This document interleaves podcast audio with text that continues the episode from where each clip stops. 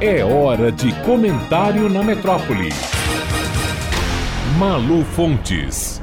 Olá, ouvintes da metrópole. O jornalismo, a imprensa, não tem poderes para interromper os fatos, para estancar os problemas, fazer desaparecer os acontecimentos que transtornam a vida de pessoas, de bairros, de cidades, de países. Mas a lógica na produção das notícias e também a lógica da audiência obedece a hierarquias, a critérios de interesse do público, seja ele leitor ou telespectador. Como todo mundo que lê notícias ou assiste telejornais já pôde perceber, a eclosão da guerra entre Israel e Palestina ocupa agora a centralidade do noticiário. E isso automaticamente borra ofusca as notícias sobre aquele que é um dos maiores desafios dos brasileiros, a violência urbana produzida na esteira do tráfico de drogas. Durante todo o mês de setembro, Salvador e a Bahia estiveram no topo das manchetes brasileiras, por conta da ação de facções do tráfico,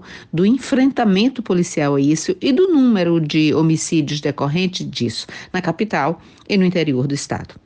Não faltam exemplos de que, com a guerra e as imagens hediondas que chegam de israelenses e de palestinos, os demais temas ficam pálidos na imprensa. Na mesma semana, do início da guerra, dois fatos bastante significativos relacionados à violência brasileira foram objeto de repercussão jornalística quase nenhuma o desaparecimento de 13 armas extremamente potentes, capazes de atingir aeronaves, de ultrapassar estruturas metálicas, como carros fortes, por exemplo, de dentro de um quartel do Exército, no interior de São Paulo. São armas de guerra, caríssimas, a um preço médio de 150 mil reais cada, no mercado internacional, no mercado formal, ou o dobro disso no mercado paralelo. E claro, dificilmente essas armas sumiriam de dentro de um quartel sem alguma participação interna. Na Bahia, às 21 horas de um domingo, há uma semana, um desembargador garantiu a soltura de um traficante considerado um dos líderes de facção que atua na Bahia. O preso cumpria pena em um presídio de segurança nacional em Pernambuco. A alegação dos advogados de defesa foi a de que seu cliente tinha um